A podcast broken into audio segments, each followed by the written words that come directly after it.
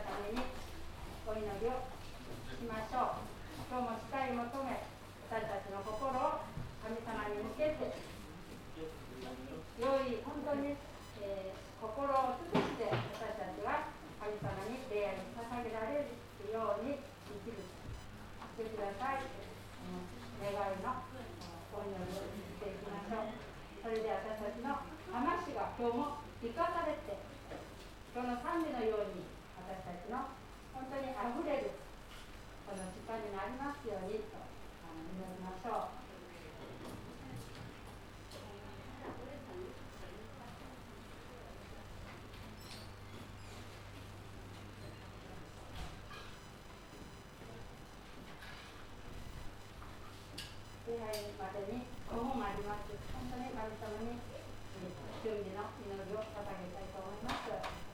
ご一緒に祈りましょう。それ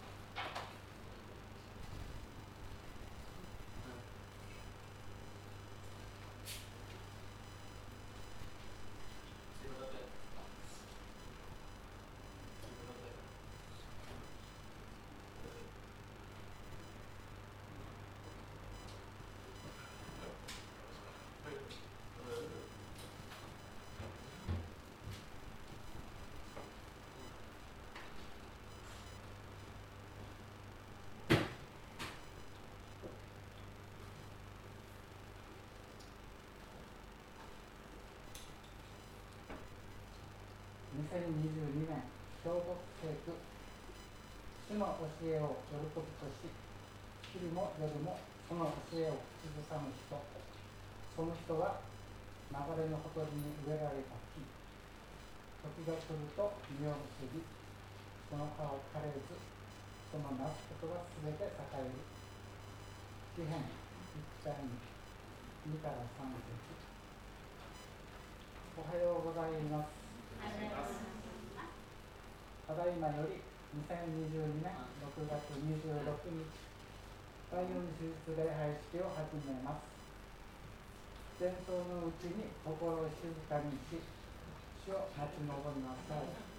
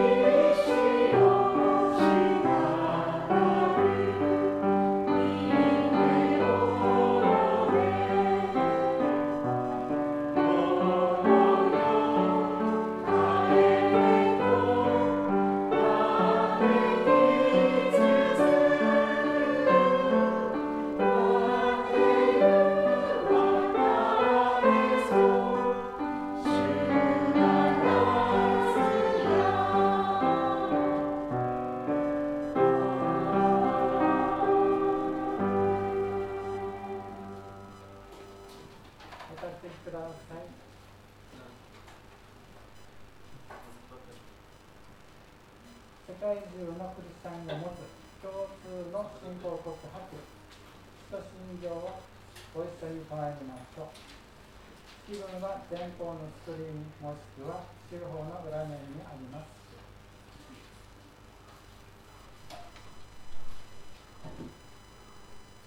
一信条天地の作り主全能の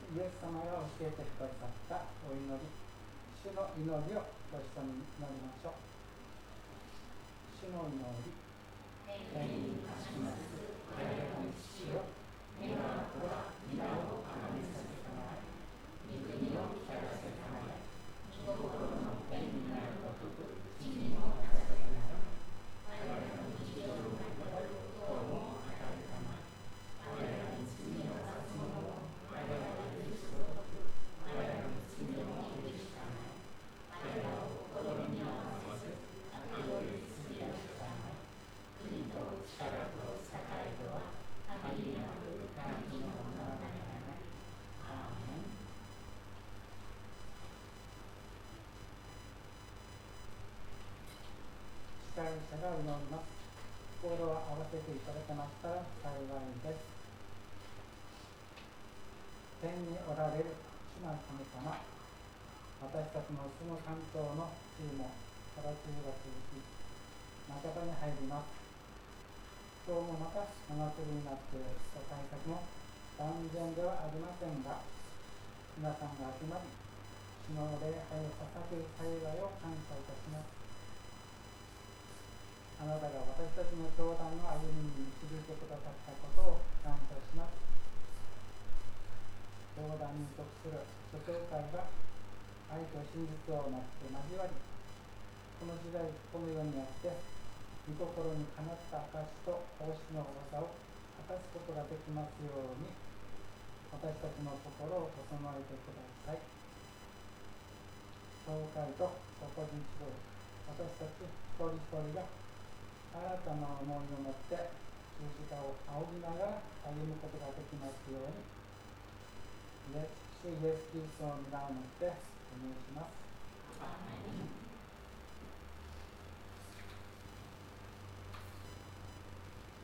もう一曲ご一緒に賛美したいと思います。賛美歌532番「ひとたびは真摯に」です。「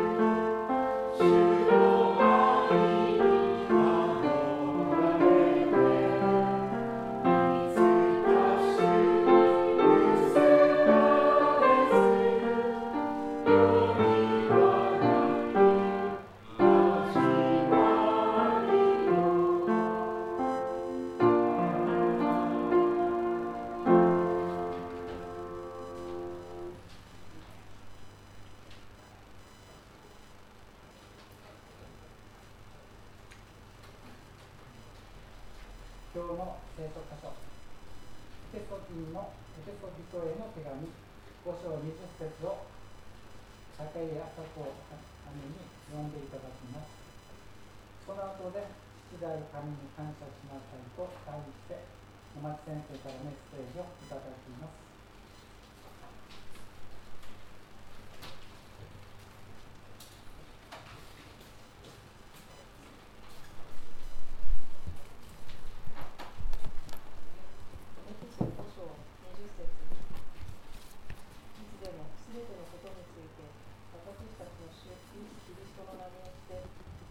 神に感謝しなさい以上です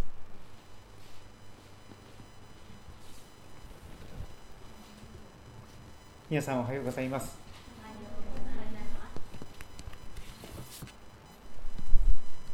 何気ない日常生活がそこにたくさんの神様の祝福や恵みがあります。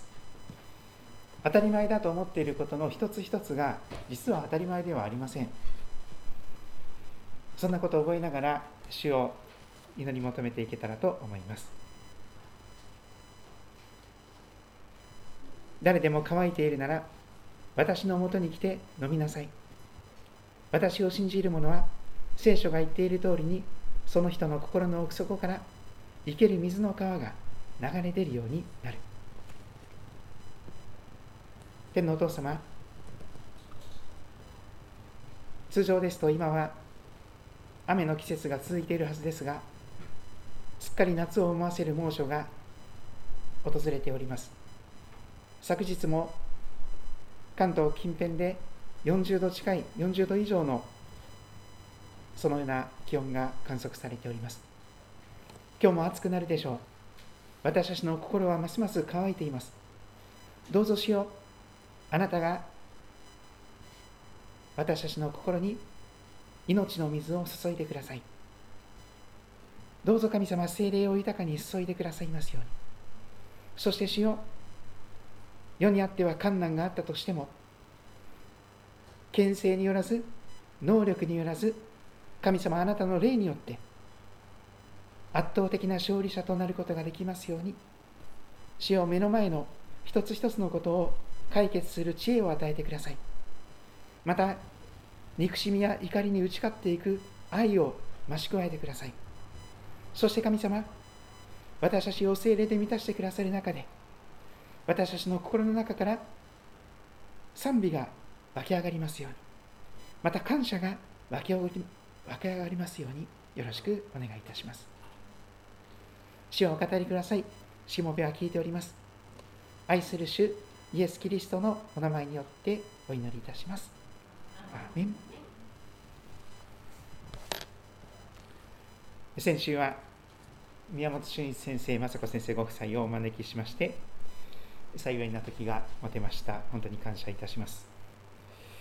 この猛暑の中で、えー、鈴木先生ご夫妻の働きが豊かに用いられますようにと祈っていけたらと思っております。宮本先生の今回のメッセージ、寅さんのメッセージも含めて、身近で味わうことができましたけれども、キリスト教は宗教ではないという言葉が何回か繰り返されました。リリジオンではなくて、リレーションシップ。単に人間が作り出したこうしなきゃいけないとか良い行いをしましょうとかっていうそういう宗教ではなくて神様の愛その関係の中に生かされていくこと。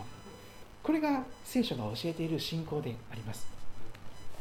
そしてそれがまさに精霊という方を通して私たちに注がれてくる大きな神様の愛です。今日まず旧約聖書のエレミア書というところをぜひ開いてみたいと思っております。聖書通読をしないとあまり開かないところかもしれません。旧約聖書の後ろの方には預言書と言われる書物があります。新約聖書の黙示録に相当するようなところです。これから先起こることその神様の計画を知らされた預言者神様からの言葉を預かった預言者がその言葉に足したり引いたりせずまっすぐにその言葉を民に語り伝えていく。そんな主の言葉を預かって語る預言者という人物が聖書に出てきます。イザヤしかりエレミヤしかり。特にエレミヤさんは若くして召されました。まだ若いんです。まだ私若輩者のペーペーです。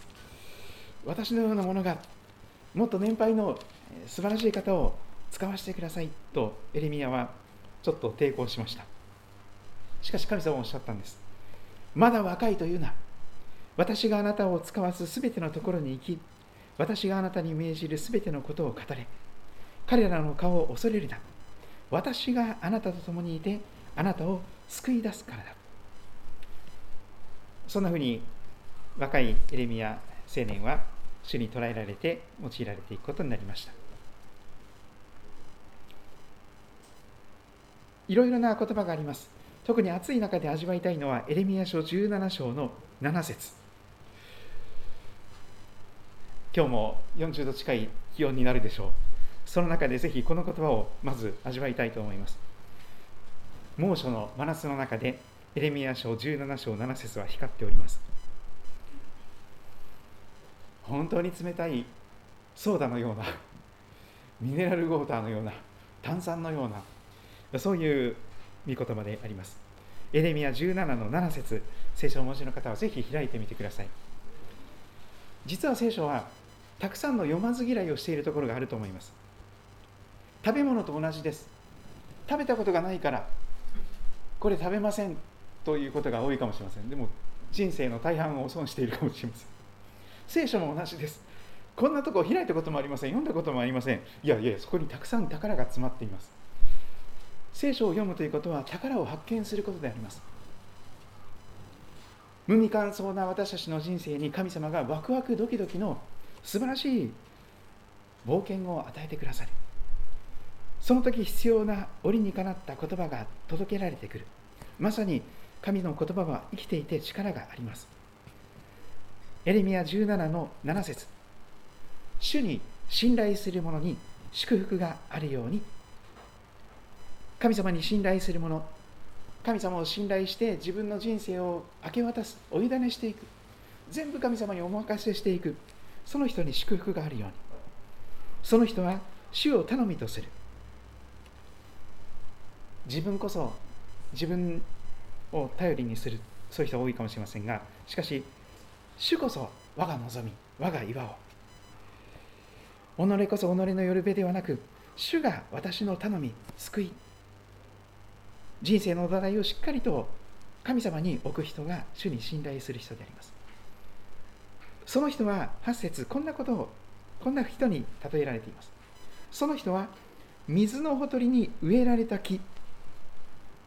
今年の兵庫聖句と似ていますね。流れのほとりに植えられた木のような人です。流れのほとりに根を伸ばし暑さが来ても暑さを知らず葉は茂って日照りの年にも心配なく実を結ぶことをやめないと書かれています。これは暑い夏に読むとぴったりの聖書の言葉ですよね。主を信頼する人は水のほとりに植えられた木なのです。主を信頼するということが流れのほとりに根を伸ばすことなんです。そこには暑さが来ても暑さを知らない人生。暑さの中でもしおれてしまわない葉は茂って青々とみずみずしい。日照りの年にも心配ない。実を結ぶことをやめない。昨日早速ですね教会の周りの草花がしおれかけていました。もうアジサイもですねせっかくあの氷の被害を、ま、あの乗り越えてですね美しく咲いていたのですがうわーって感じでこう葉っぱがもうしなしなしなしな。プランターになんかに入っているようなもうぐーって軒並みもう死にかけていました。しかし私たちの人生もそうなりかけることがあるでしょう。しかし流れのほとりに根を伸ばすならば暑さが来ても暑さ知らず。葉はぐんにゃり茂るえしなひなびてしまうことがありません。茂って日照りの日照りの年にも心配がない。やがて収穫の秋を迎えていくならば実を結ぶことをやめない。そのように記されています。しかしエレミアははっきりと神様から語るべき言葉を預かって語っています。同じ17章の13節を見てください。あそこそこに至る前にせっかくですから9節からちょっと読んでみましょう。先ほどの8節の続きです。人の心は何よりもねじ曲がっている。陰険だと書かれていましたがこれまでね。人の心は何よりもねじ曲がっている。それは癒しがたい。誰がそれを知り尽くすことができるだろうか。私主が心を探り心の奥を試しそれぞれの生き方により行いの身に従って報いる。車庫が自分で産まなかった卵を抱くように公正によらないで富を得る者がいる。彼の生涯の半ばで富が彼を置き去りにしその末は愚か者に終わる。私たちの聖書がある場所は初めから高く上げられた栄光の王座だ。そして13節。イスラエルの望みである主よ。私たちの望み希望である主よ。あなたを捨てる者は皆恥を見ます。神様を捨てる者は皆恥を見ます。なぜか私から離れ去る者は地にその名が記され命の水の泉である主を捨てたからだ。そうです。罪というのは命の水の泉である神様を捨てるということから始まります。それが罪です。聖書の神様は命の水の泉なんです。でも私たちはそんな方いりませんって言って捨ててしまうんです。それが罪人であります。同じエレミア書の最初の方も見ていきましょう。エレミア2章13節。そこでエレミアははっきりと民の悪を指摘して語っていきます。民にとっては一番聞きたくない耳障りの悪い言葉をエレミアははっきり語ります。エレミア2章の13節。聖書が語る罪とは何か？聖書が語る悪とは何か？2つエレミアは語ります。エレミア2章の13節。私の民は2つの悪を行ったとエレミアは語ります。神様の民は2つの悪いことをした。とっても悪いこと。その1つ目は命の水の泉である私を捨て。先ほどと同じです。命の水の泉である神様を捨てる。これが1つ目の悪1つ目の罪の根源であります。そしてもう1つの悪があります。それが続く言葉にあります。多くの水ためを自分たちのために掘ったのだ。水をためることのできない壊れた水ためを。これが罪のもう一つの悪いことです。命の水の源である神様を捨てておいて自分で一生懸命水ためを作って水をためて生活しようとするのであります。しかし人間が掘る水ためはすぐに枯れてしまいます。雨が降らないとすぐに干上がってしまいます。水をためることのできない壊れた水ためなのです。壊れていますからだだ漏れします。せっかく降った雨がどっかに流れてなくなってしまう。壊れたひび割れた水ためであります。なぜ人間が心が乾いてしまうのかお分かりでしょう。命の源である命の水の源である神様を捨てたからです。そしてその神様なしでそれでも豊かに生きよう生きれるのだと自分の力で自分の知恵でさまざまな水ためを作ってそこに水をためて生きようとする。しかしそれは水がたまらない壊れた水たま水たまりであります。そんな私たちに愛なるイエス様はもう一度みずみずしい命の水を注ぎたいと願ってやみません。ですから新約聖書でイエス様は声を大にしてこんなことを語っています。誰でもです。誰でも乾いているなら心がからからに干からびて乾いても疲れて疲れてもう何もできない。何もしたくない。そういう燃え尽きてしまったような干からびてしまったようなうつ的な状況になって電池切れの状態バッテリー切れの状態になった時。そんな人は私のもとに来て飲みなさいと言われます。私を信じる者は聖書が言っている通りその人の心の奥底から生ける水の川が流れ出るようになります。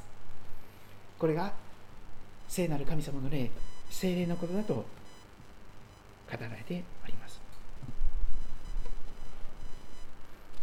実に精霊を神様ご自身をイエス様ご自身を再び人生の中に招くならば心の中に受け入れていくならばその時もう一度私たちは命の水の泉を心の中に持って全ての渇きがピタリと止まるのであります。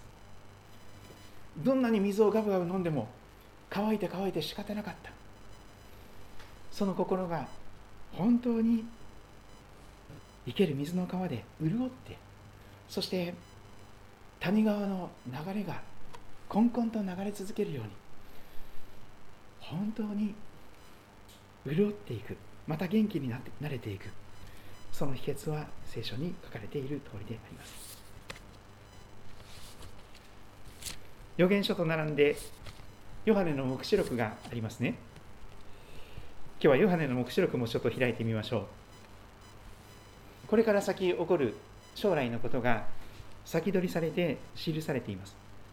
歴史の終わりに結局聖書はどこに向かっていくのか。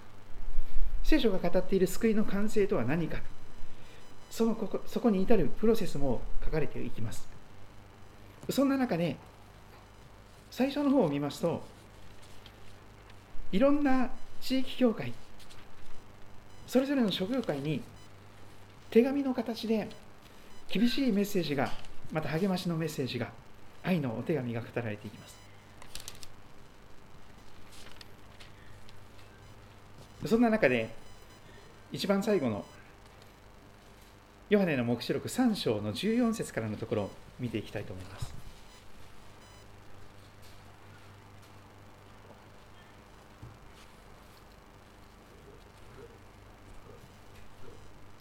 ラオデキアというところにあった教会に書き送られたメッセージです。黙示録3章14節またラオデキアにある教会の見つかりに書き送れ。アーメンである方、嘘偽りがない方、本音と建前を使い分けない方、う嘘つかない方、確かで真実な証人、神による創造の源である方、すべての生きとし生けるものの創造の源である方がこう言われます。私はあなたの行いを知っている。あなたは冷たくもなく熱くもない。むしろ冷たいか熱いかであってほしい。先日召されました小坂忠先生という方はご存知でしょうか？牧師もされたりまた賛美のたくさんの、えー、素敵な賛美を残しておりますが、えー、日本の音楽の草分け的な存在としていろんなことを歌っております「ホット・オア・コールド」という歌があるんですけども暑いか冷たいかであってほしいというこの聖書の言葉から歌を作っています。暑いか暑いか冷たいかみたいな歌なんですけど それしか歌いませんが。とにかくすごいインパクトのある歌なんです。暑いか冷たいかお前はどっちだって言うんです。そして神様は今の私たちをご覧になっているんです。そして Love is action と言われているのにあなたは冷たくもなく熱くもない。むしろ冷たいか熱いかであってほしいと主はイエス様はおっしゃるのです。やがて来られる再臨の主が今先取りしてそのメッセージを語っています。そして16節非常に厳しい言葉をイエス様は語ります。熱いか冷たいかどっちかであってほしいからです。そのようにあなたは生ぬるく熱くも冷たくもないので私は口からあなたを吐き出す。怖い言葉ですね。私はあなたを離れずあなたを捨てないって約束してるじゃないですか。口から吐き出すってどうなんでしょうか。でもそれだけ生ぬるい信仰は耐え難いんです神様にとって。あなたは自分は富んでいる豊かになった足りないものは何もないと言っているが実は惨めで哀れで貧しくて盲目で裸であることが分かっていない。私はあなたに忠告する。豊かなものとなるために火で精錬された金を私から買いあなたの裸の恥をあらわにしないように着る白い衣を買い目が見えるようになるために目に塗る目薬を買いなさい。そしてなぜそんな厳しいことを言うのか。19節その理由があります。私は愛する者を皆叱ったり懲らしめたりする。だから熱心になって悔い改めなさい。愛しているからこそ本気で熱く愛しているからこそイエス様は厳しく叱ってくださるのであります。熱いか冷たいかどっちかであれ。生ぬるいのは吐き出すよとおっしゃるんです。そしてその言葉の中であの有名な黙示録3章20節が来ます。見よ私は戸の外に立って叩いている。イエス様は今日も生きておられてあなたの心の扉を叩いています。イエス様は十字架にかけられて死んでお墓に埋葬された方ですが3日目によみがえって今も生きておられます。約40日間多くの人たちに弟子たちに姿を現されそして天に上げられました。肉体を持ったままで。今は父なる神様の右の座におられます。そこで四六時中私たちのために熱心に鳥なしの祈りをしてくださっています。十字架の上で祈られたのと同じような言葉でしょう。天のお父さん彼らを許してあげてください。彼らはいまだに何をしているかとんでもない分からずにとんでもない悪さをしています。罪の中ではまり込んで依存症です。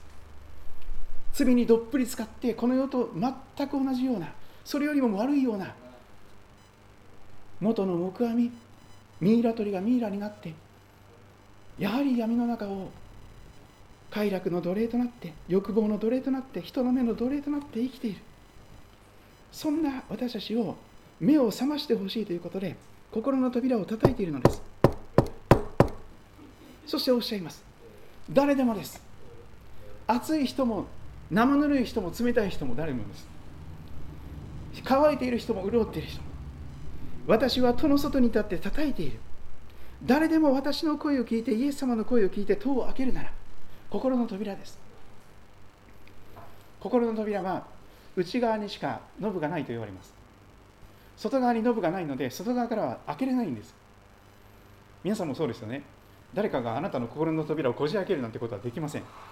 あなたが内側から開かなければ誰もあなたの心に入ってこれないんです。完全に締め出して自分一人の空間を保つことができます。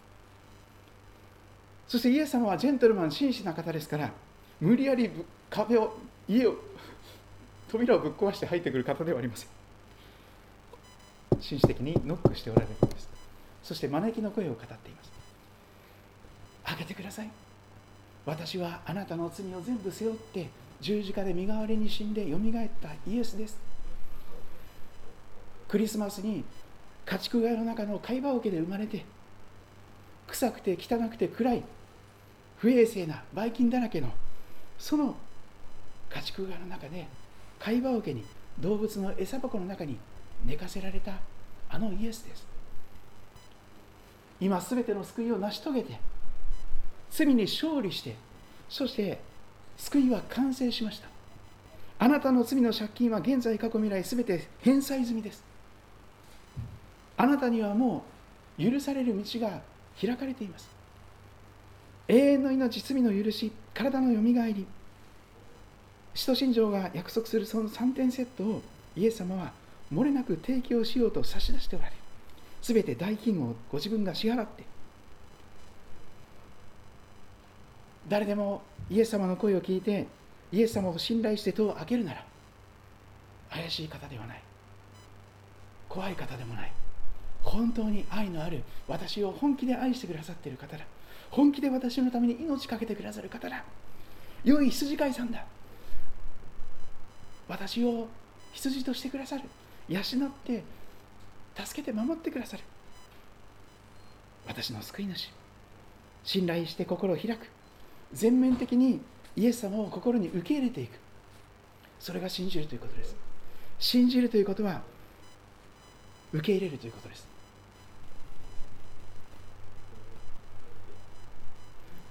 それは飲んだり食べたりすることと似ています。信じるということはイエス様を飲むことであります。心の中に全面的にごくごくと受け入れていく飲み続けることです。私の声を聞いて戸を開けるなら何が約束されているのでしょうか。私はその人のところに暑くても冷たくてもあるいは生ぬるくてもカラカラに乾いていても潤っていてもその人のところに入って彼と共に彼女と一緒に食事をすると書かれています。彼も私と共に食事をする。彼女も当然そうでしょう。家畜小屋よりも汚い。暗くて汚くて臭いような私の心に私は30年ほど前心の扉を開いてこのイエス様を信じ受け入れました。イエス様は本当に私の心汚いです。闇です。もう自分で自分が嫌になって臭いものに蓋をしてますがもうどうしようもないので自分で自分をきれいにできませんからイエス様どうか助けてください。憐れんでください。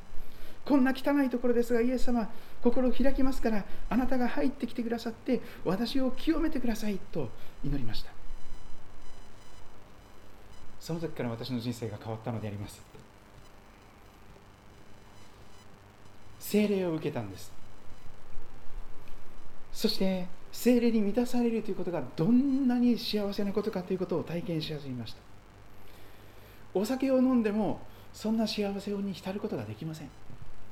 でも精霊に満たされていくならば本当に幸せを体験することができます。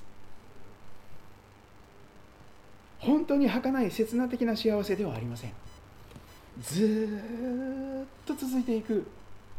いついつまでも続いていく幸せです。誰も奪うことのできない幸せです。その幸せを私も体験し始めました。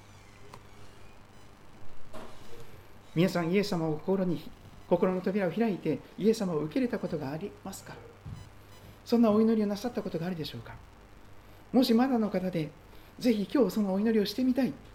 心がカラカラに乾いているからイエス様を飲みたい信じたい受け入れたいという方はぜひ一緒にお祈りしていただけたらと思います。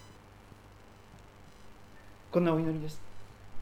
イエス様今私は心の扉を開きます。私の心の中は暗くて汚くて臭いんですけれども申し訳ありませんが私の心に入ってきてください。そして私はどうすることもできません。外側はきれいにできますが内側はきれいにできません。イエス様が救い主と私として私の心の中をきれいにしてください。内側から新しい人に作り変えてください。あなたが望まれる人に私を変えてください。精霊を与えてください。精霊で満たしてください。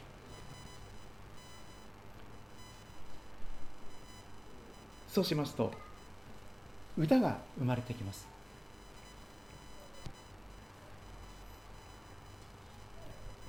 私が大好きな小坂忠さんの歌があります「すべてが美しい」という歌です。多分天国でそれを歌っているかもしれません。目に映るものすべてが今までと違う。歩き慣れたこの通りでさえ。ビルの隙間から差し込む光。浴びて。眩しそうに空を見上げている。すべてが美しい。今までとは違う。すべてが美しい。今までとは違う。愛を知ったから。イエスに出会ってから。この心が変えられたから。そういう歌なんです。皆さんはそういう歌があふれ始めてくるという体験なさったことありますか？賛美の歌が。それが精霊を受けて精霊に満たされたことの証拠です。たとえ威厳が話せなくても賛美が湧き上がってくるならばそれは精霊を受けて精霊に満たされている状態です。そしてもう一つの今日のことは感謝があふれてくるということです。精霊を受けて精霊に満たされたならばつぶやきがなくなっていきます。不平不満苛立ち言葉のないやり場のないストレスや怒りが収まってきます。そして神様ありがとうございます。神様感謝します。ハレリア賛美と感謝があふれてくるんです。それが精霊に満たされていることの証拠です。精霊に満たされたならば賛美の歌が出てきます。そして感謝が出てきます。これがサインです。印です。私はその人のところに入って彼と共に食事をする。今お一人様で食事する人が多いです。一つ屋根の下で住む家族も別々です。しかしそれは本来の家族ではないんです。コロナが早く完全に収束してまた恵みうどんを毎週食べたいと思いますけどそして生産式ぜひ早くしたいと願っていますが一緒に食事をすること。これがイエス様が私たちの心の中に入ってくださった時に約束してくださっていることです。一人で食べるとどんな美味しいものもまずいですよ。最初美味しいかもしれませんよ。でもどんなおいも美味しいものをグルメで走り回って食べあさっても無味乾燥になっていくでしょ。うまだ足りない。もっと足りない。もっと足りない。いくらお腹を満たしてもまだ乾いている。まだ乾いている。なるでしょ。うしかしイエス様を心に受け入れて精霊に満たされていくならば本当に一緒に食事をするような親しいイエス様との愛の関係が交わりがあるんです。それがリレーションシップです。リリジョン宗教ではありません。イエス様との食事をすることの親しい関係なんです。イエス様がご飯作って食べさせてくださるんです。私が命のパンです。私を信じる者は死んでも生きる。イエス様自身がご自分の命を食べさせてくださるんです。ご自分の血をご自分の体を食べさせてくださるんです。すべての食物は神の言葉からなっています。パンもご飯もそうです。お芋もフルーツもそうです。お魚すべてのものが神様によって神の言葉によって作られております。私はその人のところに入って彼と共に彼女と共に一緒にお食事をする。楽しく。彼も彼女も私と共に食事をする。もう一人じゃないんです。いつも一緒にいてくださる。あなたのうちに住んでくださる。キリストの愛。キリストご自身があなたとあなたのうちに住んでくださるんです。その時あなたは神棚とか仏壇よりももっとすごい存在になります。あなたの体が精霊の宮聖なる神の神殿になるのです。精霊は内住のキリストと言われます。うちに住んでくださるイエス様の御霊なんです。だいぶ前に金魚の話をしたかと思いますがいまだに2匹猫魚と呼んでますが最近。もう丸々太って猫みたいにこんな 金魚がいるんですよ。船系の金魚が2匹残っています。ちょっと小系の金魚は先に先立っていってしまいました。あまりにも大きくなりすぎて。その船ちゃんですね。これぐらいあるんですよね。1匹ずつ。結構な大きさの水槽に入れてます。でもやっぱりしばらくすると水がよどんできてうんちやおしっこや汚い話ですけどもその水槽の中がもう汚くなってきます、まあ、トイレのないマンションのようなものですか？ら そうしますとですね食欲が落ちてきますよ。落ちてきます。食べたくない？汚い？きれいにして掃除して掃除して訴え始めます。分かった分かった。ちょっと待って。こうフィルターを全部きれいにしてですねそして水をかき出してかき出してそして新しいものを入れて水が本当にまた透明のきれいな水になります。あのポンプから出てくる水の量も少なくなっていたんですけどまた溢れるように出てきます。酸素も十分に満たされてそして衛生的な透明な水。もう食欲旺盛になりますよ。おいしいおいしい。もっと欲しいもっと欲しい。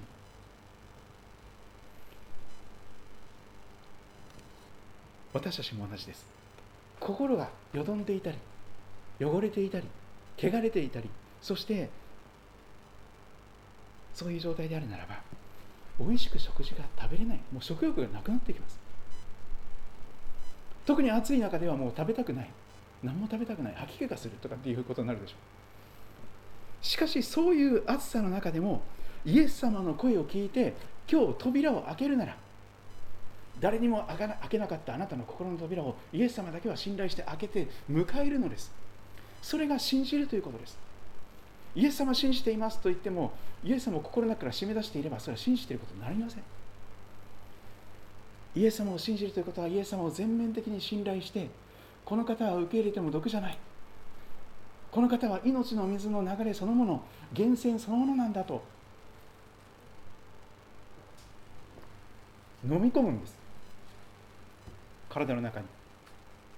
イエス様が心の中に来てもらえる。それが信じるということです。その時にイエス様があなたの心をきれいに掃除してくださいます。もうこ何十年こびりついた赤。もうその汚いもの臭いものもう蓋をしてずっともう発酵してもうもうとんでもない状態になってます。匂いすごいですよ。しかしイエス様は特殊聖書葬儀以上に本当にその泥の中で全部の罪をイエスの血全ての罪より我らを清む。全ての心のひだについたこびりついたその汚れを全部きれいに取りと取り除いて高圧水蒸気でももっと取れないようなでもイエス様の血を全ての罪から私たちの心をきれいに真っ白にしてください。純白です。純白です。さあ来たれ論じ合おうとこの方はおっしゃいます。たとえあなた方の罪が火のように赤くても紅のように赤くても雪のように羊の毛のように純白にしよう。それがイエス様の心に受け入れた時に変えられるあなたの心です。きれいな場所になるんです。明るい場所になります。衛生的なばい菌とか罪がもう根絶やしにされたような場所です。それが満たされた状態なんです。神の愛で満たされているんです。命の水で満たされているんです。それが御霊に満たされているという状態です。その時人は神様を褒めたたえたくなります。私はそれそれを体験していまだに楽譜が読めないんですよ。楽譜読めないんです小玉爵士が。でも歌いたい喜びが出てきてアルバイトをしたお金でギターを買い込んでフォークギター。でこう F コードとか難しいんですけどこう一生懸命覚えてですね弾けるようになって神様を賛美することを始めたんです。心の中から喜びが歌が湧き上がってくるから。そして今日のところを最後に見ていきましょう。精霊に満たされた時に奇跡が起こります。今日の聖書の言葉エペソビトの手紙5章20節ですがこれは精霊に満たされた後の話です。精霊に満たされたならば神様がそのような心にしてくださるのです。いつでも全てのことについて私たちの主キリストイエスの名によってイエス様のお名前によって父である神に感謝しなさい。父である神に感謝しなさい。そうです。感謝がねばならないではなくて湧き上がってくるんです。自然に。ああ神様。ああ天皇お父様。こんなに私を愛してくださって感謝します。こんなどうしようもないろくでもないものをそれでも許して受け入れて神様の子供にしてくださり最高のものを与えてくださったことを感謝します。エペソビトの手紙はまさに父なる神様になぜ感謝すべきかその理由がたくさんたくさん記されています。振り返ってみましょう。エペソ1章の3節。私たちの主イエス・キリストの父である神。イエス様の天のお父さんである神様が褒めたたえられますように。なぜか。神はキリストにあってイエス様にあって天上にある天のふるさとにあるすべての霊的祝福を持って私たちを祝福してくださいました。完了形です。未来形ではありません。もうすでに天のすべての祝福は丸ごとパッケージになってそしてそれは全部あなたのお手元にあなたが手にしている中に全部入ってるんです。まだ開けてない宝箱がいっぱいあるかもしれません。やっぱりそうですね。宮本先生のセミナーで一つの大きな、えー、す素晴らしいことを味わい始めていますが自分の賜物自分の性格自分にどんなギフトをプレゼントを与えてくださっているのかそれを一つ一つ開けて調べて確認していく作業が必要です。それぞれに同じ御霊によっていろいろな霊的祝福が与えられています。何よりも神ご自身が妬むほどに慕っておられる聖なる神様の霊が与えられています。その方は私たちが御国を受け継ぐことの保証です。約束の精霊によって勝因ハンコが押されています。誰が何と言ってもこの地上で命を終える時次目覚めるところは天国ですよ。あなたの国籍は天にあります。そこからイエス様はまたお迎えに来てくださる。また来てくださる。再臨のイエス様の約束。その時まであなたの救いをいつも保証してくださる方。すべての天の祝福を先取りして今味わうことができるその精霊。精霊は心の目を開いてくださり聖書の一つ一つの言葉を理解させてくださいます。神様の人知を超えたキリストの大きな愛の少し少しを本当にまだまだ何も知らないものだと思いますがそれでも毎日毎日新しい神様の愛を教えてくださいます。その時に神様これは感謝できません。神様これ感謝できません。感謝しなさいって言ったら感謝できるようにしてくださいよって祈ることもありますけども。でも精霊が働いてくださる時に神は全てのことを働かして益としてくださる。マイナスをプラスに変えてくださる。失敗を成功に変えてくださる。挫折や過ちややらなきゃよかったということが良いことのための計らいのために用いられる。そこまでのことを約束していますからあ神様私の願い通りに祈りが答えられなくて感謝しますということが言えます。たとえそうでなくてもたとえそうならなくてもでも神様は感謝します。そんな今置かれているところで全ての不平不満が吹き飛んでそして感謝があふれ出てくる。神様本当に感謝します。目覚めることができたのも感謝。美味しくご飯が食べれることも感謝。自分でトイレに行けることも感謝。手が自由に動くことも感謝。声が出て歌えることも感謝。一緒に食事してくださる方が家族が与えられていることも感謝。コロナの中で守られて共に集うことができていることも感謝。全てが当たり前ではありません。全てが神の愛の御手の中で絶妙に調整されて私たちの人生に与えられております。それぞれご自分の言葉で祈る時を持っていただけたらと願います。酒に酔ったとしてもそこには宝刀が本当の幸せなどありません。分かっちゃいるけどやめられないという惨めな惨めな人生でしかありません。しかしむしろ精霊に満たされなさい。むしろ精霊に満たされると本当に幸せを本当の幸せを体験することができる。昔ヒッピーだった人が今ハッピーになってるんですよ。ぜひ皆さんも今うつ状態今燃え尽き状態。早く死にたい病。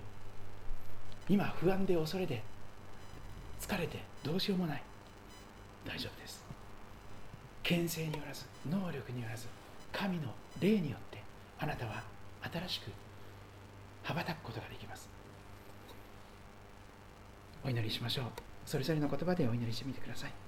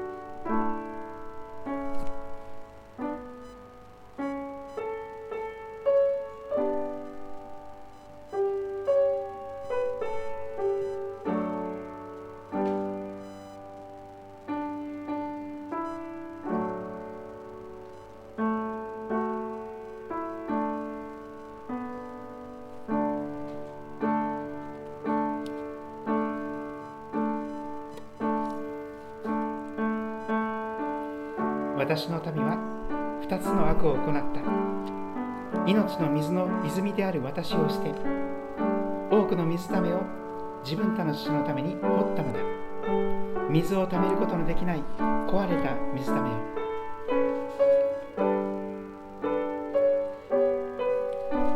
神様命の水の泉であるあなたを捨てたことを許してください。力や知恵だけに頼って壊れた水ためを掘り続けていたことを許してください。本当に今あなたのその招きの声に応えて心の扉を開きたいと願います。どうか神様イエス様あなたが私のこの汚い心に暗い心に汚れた心にお入りくださり私ではどうすることもできない。分かっていてやめることのできない。この惨めな私を憐れんでください。内側から私をきれいにしてくださり十字架の地で洗い清めてくださりそしてあなたと共においしく楽しく食事ができる場所に私の心を清めてください。明るい場所に変えてください。衛生的な場所に変えてください。良い香りのするところに変えてください。そして主よいつもあなたと一緒にその愛の中にとどまり続けることができますように。主はおっしゃいます。イエス様はおっしゃいます。私はブドウの木であなた方は枝です。人が私にとどまり私もその人の中にとどまっているならそういう人は多くの実を結びます。あなた方は私を離れては何もすることができません。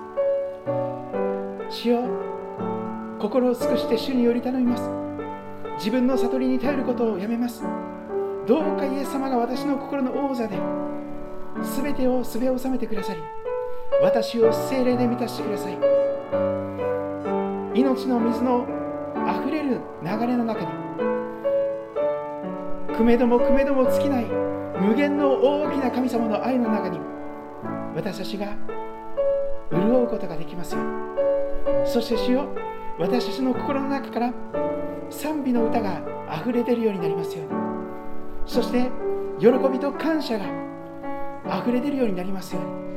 そして主よつぶやきつつ歩んでいた惨めな熱くもなく冷たくもなく生ぬるいその生き方から。Love is action 実際に御霊の力によって愛という実を結んでいく。その実際に行動を起こしていくことができる。その愛を私の心の中で燃え上がらせてください。そして主よ何よりも神を愛し全ての良きもので私を愛してくださった与えてくださった神様を愛し自分と同じように隣の人を愛することができますように。主が私を愛してくださったように互いに愛し合うことができますように。主を互いに使い合うことができますように。導いてください。そのようにしてこの喜びがこの祝福が日本とアジアと全世界に広がっていきますように。まずは私たちの家庭から職場から学校から地域からこの教会から神様この町に隣町に祝福が広がっていきますように。私を精霊で満たして使わせてください。感謝します。愛する主イエス様のお名前によってお祈りいたします。アーメン。